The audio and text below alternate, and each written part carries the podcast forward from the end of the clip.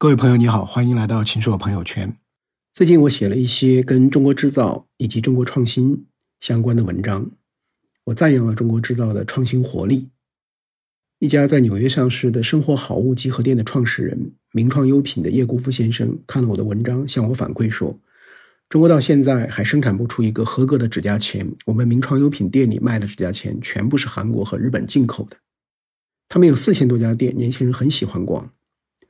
要说中国在核高机方面和世界先进水平有差距，这个我信；但要说中国连个合格的指甲钳都生产不出来，打死我我也不信。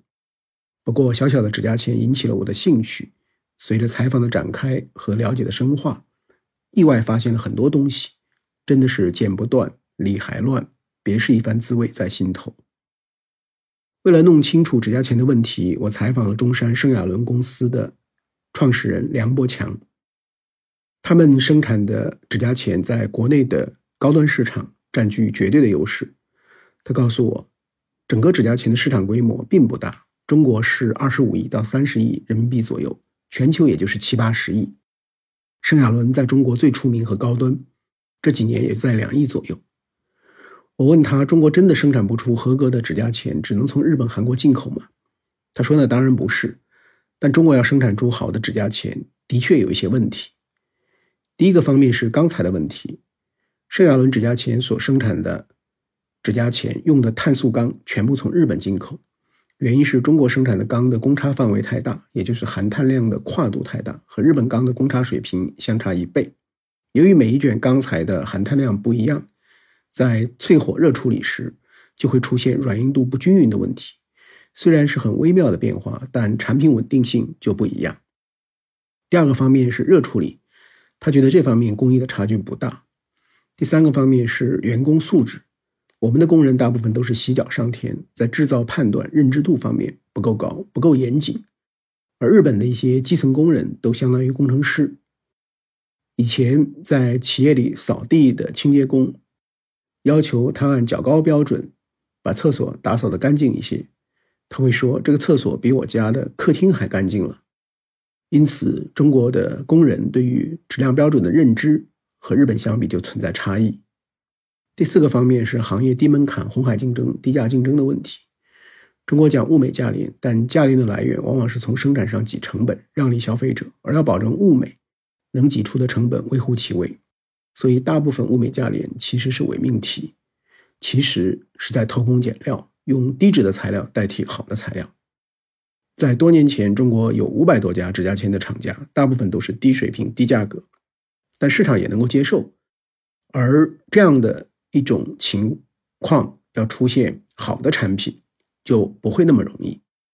梁伯强说：“不是某一个方面的问题，是系统的问题。”在他看来，指甲钳最大的问题还是钢的问题。中国是世界第一钢铁生产大国。中国的钢铁产量超过世界排名第二到第十的国家的产量总和。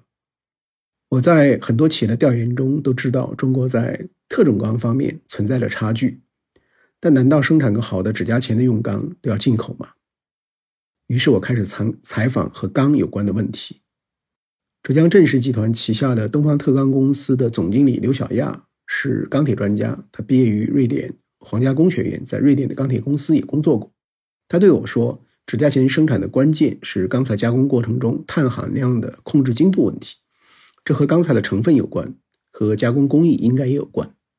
他并没有研究过指甲钳的用钢，但他对钢中之王的轴承钢比较熟悉。瑞典 SKF 公司是轴轴承钢的领导者之一。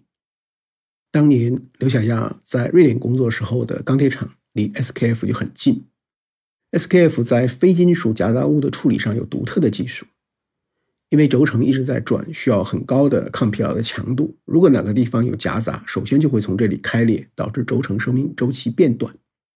SKF 已经可以做到轴承钢的含氧量几乎为零，这样就不存在夹杂问问题了。那中国轴承钢的问题何在呢？刘小亚说，其实主要不是生产设备问题，因为瑞典的设备并不先进，很老了，但他们的生产经验很足，有一些工艺他们不说你就做不出来，说了你也不一定能做好。这就是诀窍，know how。而中国的钢目前主要处于走量的阶段，都是大规模的生产，要控制碳含量的精度很难。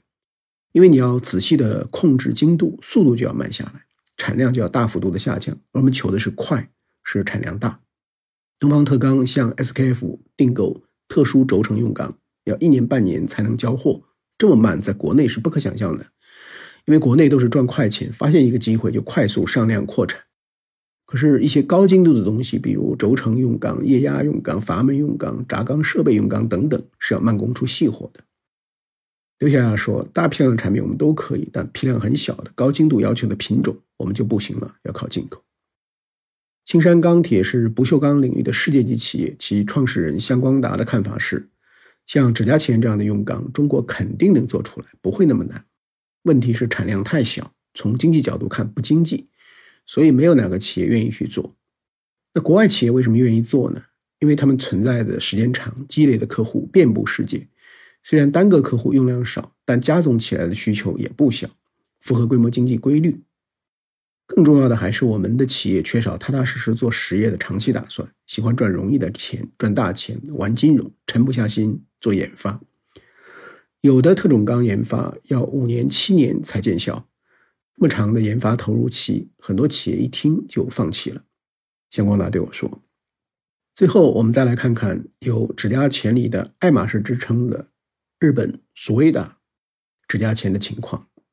他一九二六年在日本五金之城的三条市成立，一开始是做金属丝的钳子，一九五零年正式研发指甲钳。”把指甲钳做到了极致。索达的指甲钳有多贵呢？我看了其官网上的标价：一把园艺镊子三千七百四十日元含税；一把宠物指甲钳八千三百六十日元；一把成人用指甲钳一万六千五百日元，加一个皮套一万八千四百八十日元；美甲美容护理的四件套，加上输入顾客的名字。要四万四千五百五十日元，一把开信刀要两千四百二十到三万八千五百日元，这视乎把手的材质而定。一把裁纸刀要四千一百八十日元，一个鞋拔要一千三百二十日元到五千一百七十日元，一个名片夹要八千八百日元到一万三千两百日元。日元对人民币的最新汇率是零点零六一，你可以去测算一下。一个指甲钳，一把开信刀，可能就要大几百块，甚至上千块人民币。点击一下所谓的的官网的中文版，会直接跳转到中国的电商平台。一把通用指甲钳是七百八十元的人民币，婴幼儿专用的指甲钳是八百六十元，防滑胶套指甲钳是一千一百元，实木。握柄款的指甲钳是三千九百九十元，等等，真的想不到是如此的昂贵。索的这么贵，为什么还有众多的粉丝追捧和留言呢？因为他把工具做成了一种文化，他的理念是创造美丽工具，必有美丽和深情。每件产品都是匠人想象和向心力的结晶，一件有灵魂的高质生活品。是自动化机械所无法取代的。它传达出的信息是：高级任务的不锈钢在精炼中只有百分之三十被留下来，其余回收掉。一千度的高温，四百吨的压力锤炼，打造出初始的状态。从外形打磨到刀口开刃，有三十多道研磨的工艺，上百种粗细的砂纸，每一道都有工匠完成。最关键的合刃开刃。由工匠赋予冰冷的钢铁以灵魂，稍微打磨过度一点点，就前功尽弃。这不是光光说了就可以的，其实他需要把这样的一种精神渗透在所有的工序之中。你可以去看，工厂是开放的，隔着玻璃可以鉴赏全部的过程，也可以用 iPad 去看每个环节的参数。工业产品有材料、技术、加工工艺的问题，但极致产品的背后还是文化、是人、是故事，是打造一部有意蕴、朴素又绵绵不绝的传奇。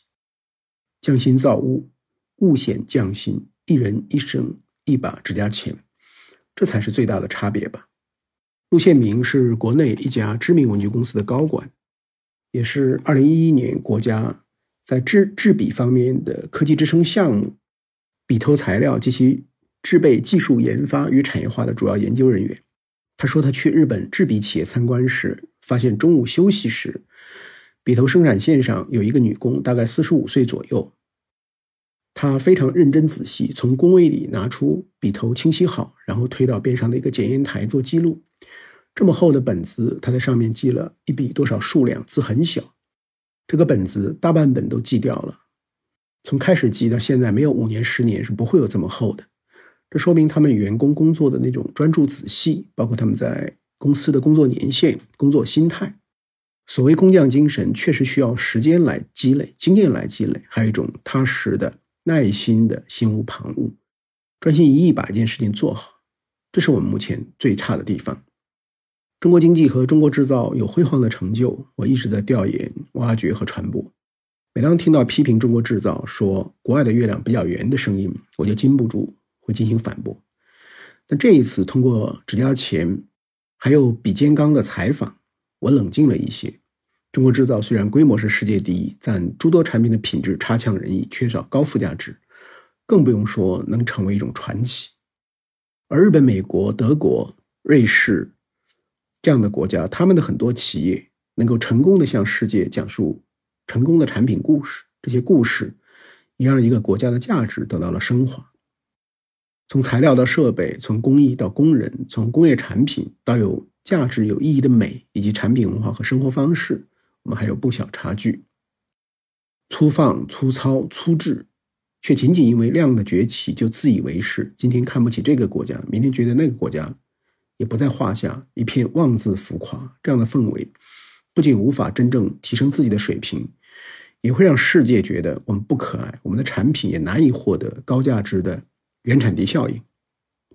小中可以见大，愿与读者诸君以及各行业的有识之士一起思考。一起探索，一起进步，为塑造中国好产品和中国制造的传奇而努力。今天和大家的讲述，其实只是我整篇文章中的一半左右，因为还有很多的内容涉及到对比肩钢的方面的很多的细致的比较。如果你有兴趣的话，你可以去关注微信公众号“秦说朋友圈”，去看这篇文章的全文。谢谢。